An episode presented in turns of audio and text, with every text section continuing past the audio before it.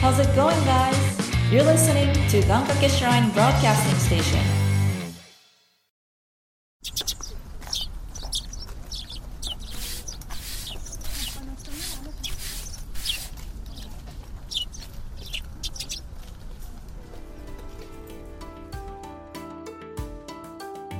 ここは願掛け神社の参道にあるお茶屋さんお店を切り盛りするのはいつも元気なゆうたくんと看板娘のつかささんでもこのお店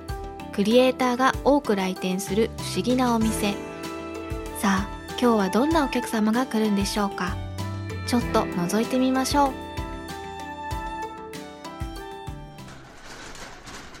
いらっしゃいませ。エンタジェアクリエイトへようこそ。今日もご来店されたお客様と楽しい時間を過ごしましょう。有本司です。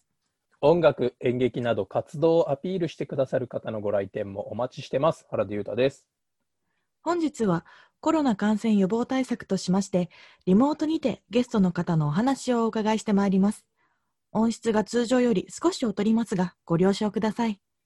それでは早速本日のゲストをご紹介したいと思います。シンガーソングライターの棚原みなみさんです。お願いします。お願いします。。よろしくお願いしますす玉原みなみです。はいよ、ろしくお願いしまおす。願いします。ます。ということで、改めて本日のゲスト、棚原みなみさんのプロフィールをご紹介いたします。はい。自分のことを音楽バカと呼ぶほど音楽を愛するシンガーソングライター、歌、ピアノ、ギター、三振、クラリネットなど、さまざまな表現方法でファンを楽しませてくれます。皆様は音楽で人を幸せ、元気、涙、発散させたい、したいをモットーに活動する棚原さんに、今日は音楽を楽しむ方法を伺ってまいります。はい。はいという形でご紹介させていただきました。はい、ありがとうございすまごす。いちいろんな楽器を。ねねょっと改めてプロフィール聞くと恥ずかしいです ね。何言ってんだろうって思いますけど、自分で。いやーご自身で書かれたプロフィールですよね。そうですね。うん 記憶があんまりないんですけど。すごいなんかさっきもちょっと本番前にいろいろ確認させていただいたんですが、うんはい三振っていう単語を多分私人生で初めて言ったんじゃないかなと思う ので初めて、まあそうですよね。急に読み方わかんないって検索しだして、 そう合なっんですてよるかなって。ちょっとあの、はーってなっちゃって。ま、確あかにの、ここで三振ということは、ご出身は沖縄県ということで。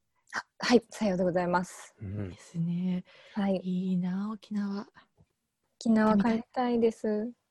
なかなかやっぱりちょっと難しいですよね、ここそう最なんで近。す。はい。沖縄は、あれですか本島ですかあ、本島ですう。んうん。じゃあまだ都会ですね。都会です。えー私も一回、一回も行ったことがないので、まあ、沖縄、まあ、こういうところだなとか、この映像で見るせ感じはわかるんですけど、うんうんうん。詳しくないので、ちょっとそういうのも、ちょっとあ、あの、聞いていくのも、はい。みたいなと思うんですが、僕あねれ、あの、うん渡嘉敷島行ったことありますよ。おお。えー、海綺麗なとこですよあね。めちゃくちゃ綺麗で。でした。うん。そう、なんか小学校の頃に、うん、なんて言うんだろう、その地域はいの子たちが、あの、集まって、うん何泊かな、3泊ぐらいでこう行って、そのところの文化を学んだりとか、おこうお。子供たちで、えーバーベキューをしたりとか、うんその海に入ってなんかするレクレーションするみたいなうんうんこう企画みたいなのに募集してたんで小学校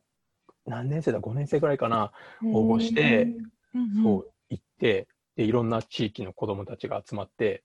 何泊かして遊びましたね。えへーー楽 しそう。そんなのしたことないです ね。 あなんか、まあ、その話もおいおいこう学生時代の話とかも交えてお伺いするんですがまず最初にお伺いしたいのが、現在の活動についてははいい。今どんな感じですか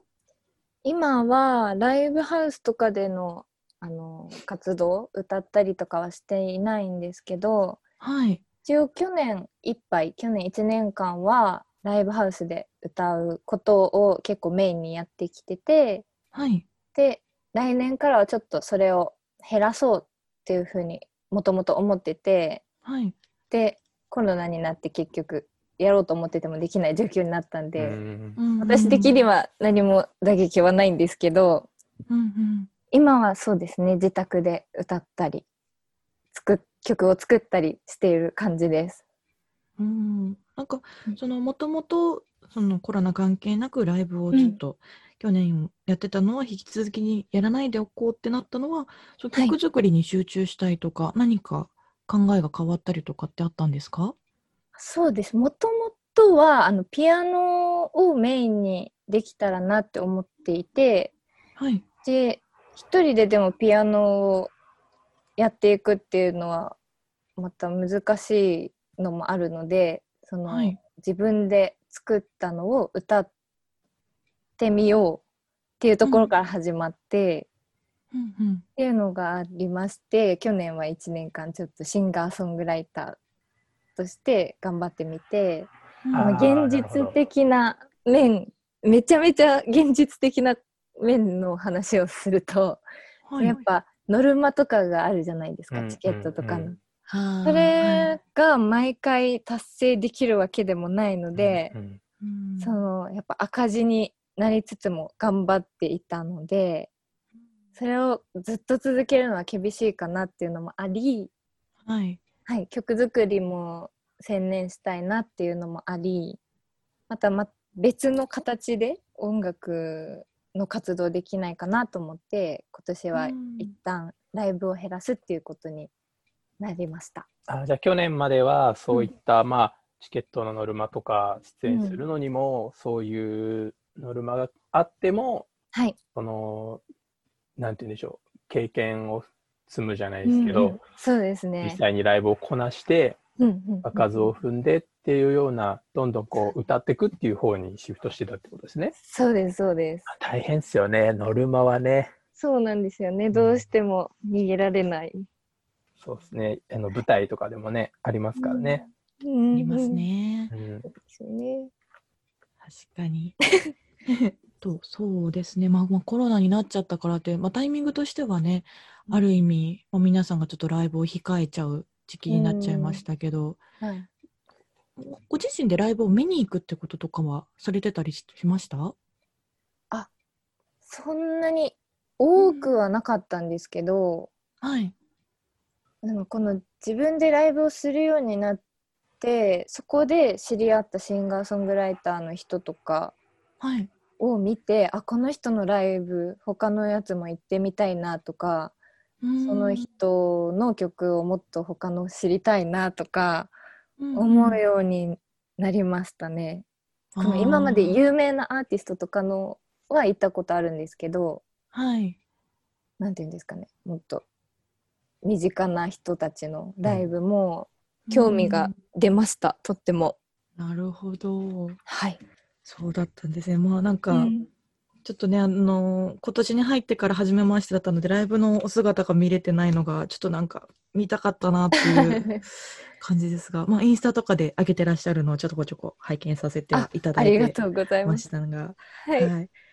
で、まあ、その、今に至るまでのその音楽活動の遍歴とか、はい学生時代どうだったかとか、ちょっとこあうー過去の、いわゆる沖縄にいらっしゃった時のお話をちょっとうんうんうん聞いていきたいと思うんですが、はいこう明確に音楽始めたの何歳ですってなったら何歳になりますか、音楽を始めたのはえー、っと45歳ですかね早いですね。もう早い早いですよね。無理やり多分入れさせられたんですけど、 ピアノ教室に。あじゃあ最初はピアノ。そうです、ピアノ教室に入りました。えーなんかこう家族がやってたとかではなく。あ、でもお兄ちゃんとお姉ちゃんがいるんですけど、二、はいはい人とも一応ピアノはなんかちょちょこっと習っていて、あ多多分その流れで私はいはいも習ったんだと思うんですけど、えーすごいですね。続いたのが私だけだったみたいです。ああなるほど。うん、じゃあその4、5歳でピアノ教室に入り、はい、初めて、まあ、音楽をするというか、ピアノを練習しだすってことですね。そうですね。 えー、いいな。 いいな、そういうの。まあそうですよね。入れてくれただけで今はもう感謝ですね。うんちっちゃい頃の、その思い出とか、記憶とかありますそのピアノ始めた時のとか。始めたあ始めたばっかりの記憶はないんですけど、はいそのあのヤマハの教室だったので、はいはい。みんなでグループでレッスンを受けるみたいな、前に出てみんなで歌うとかのがあったのは覚えててはい、はい。ただ人見知りだったんですごい嫌でしたね。あーへーみんなの前で歌うとか演奏するとかがすごい嫌でした。 SNS を見る限りは全く人見知りには見えないですけどね。うん確かにうんそうですよね。まあ私も小さい頃ピアノ教室に入れ入れられたたちと言ったらちょっと言い方が乱暴になっちゃうんですけど、そうなのはい、昔ねあの私の母親の友人がピアノ教室をやっていて、えー、そう教わったんだけど私離脱しちゃったタイプなんですよ練習がダメな子だったんです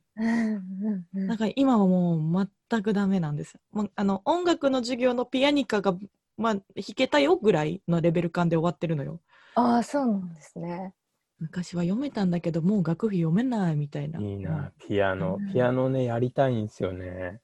あそうなんですかうん、おやらないんですか？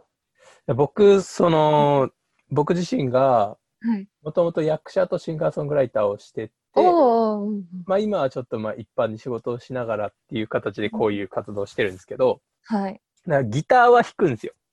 うんうんうんうん、そうだよね。うん。そうで、ギター弾いて、その、ギターで曲作ったりとか、弾き語りはするんですけど、ああすごい。もう何年前からかな、もう本当に5、6年前ぐらいからずっと、あ、これピアノ弾けたらもっと幅広がるなと 思おーって、うんうんやっ確ぱかに。なんか思いついても、これギターで弾いてもなんかしっくりこないなっていう曲もあったりするから、うんうん。あーこれピアノとかだったらもっと幅広がるのになって思い続けてもう56年経ってるから 結構経ってます ね。結局始めずにいるからえじゃあもう、これを機に、今ここで宣言しちゃえば、今からピアノ始めますみたマいな。ジ マ大ジ変だよいろいろ嫌がってないですかちょっとい。や嫌がってはいないですけどい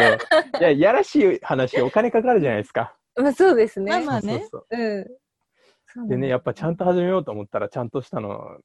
をね揃えないといけないし、うんううんうんんうん。ちょっとお金ないよじゃあそれは聞いてない よ。お金ないよまあまあまあ、そんな感じでピアノが入り口で始められた はい棚原さんですけど、さっき自己紹介で読ませていただいた、それこそ三振とかっていうのは、ご家族が弾けたりとかってしたんですか、いや三振は家族は誰も弾けないですね。うんそうなんですね。そうななんかんこうですご家族のが弾いてるから自分も覚えてたっていうなんかイメージがそういうのだったんですけど、なんかあそうーいうのがきっかけって何かあったんですか？ きっかけは三振はあ大学です。あ結構飛ぶんですね。そうなんです。うんずっとあのピアノでずっと本当にピアノのみクラシックピアノのみで大学まで行ったんですけどはい。その大学で教員免許を取ったんですよ。えー、すげえ。でまあ取らなくてもいい授業なんですけどあの三振の授業があってへえ。その授業があるのも大学があの琉球芸能の専門の科大学は沖縄の大学なんです、そうです沖縄の県立芸術大学で、あじゃあずっと沖縄で大学まで行かれててってことなんでうん、そうなんですそうすなんです、うんそれで琉球芸能の専門の先生たちもいっぱいいるのでその授業もあって、はいうんうんうん。で本当に教員になるってなった時にあの試験を受ける時に三振のテストもあるんですよ。うーんへえ。はい、でまあそんなに先生になる気はなかったんですけどでもな知らないよりはできた方がいいかなと思って授業も取ってうんっていうのがきっかけですね。えそれってはい、音楽系の教員っていうことなんですかあそうですああなるほどね音楽のは先いはいは生いですね。すげえなうん、じゃあもう免許は持ってるんですよね免許は持ってます。あすごいじゃあいつでもピアノの先生になれるわけですねいつでもそうですね。うんじゃあもういつでも学校行って怪獣のバラードとかを教えれるわけですね 懐かしい怪難しい獣の怪獣のバラードね僕めちゃくちゃ好 きでめちゃくちゃ好きいいですよでねあの曲うんね、うん、ピュアな曲ですよね。あれめっちゃ良くて本 当に超思い出深いんですよねへえ懐かしいな。また明日こ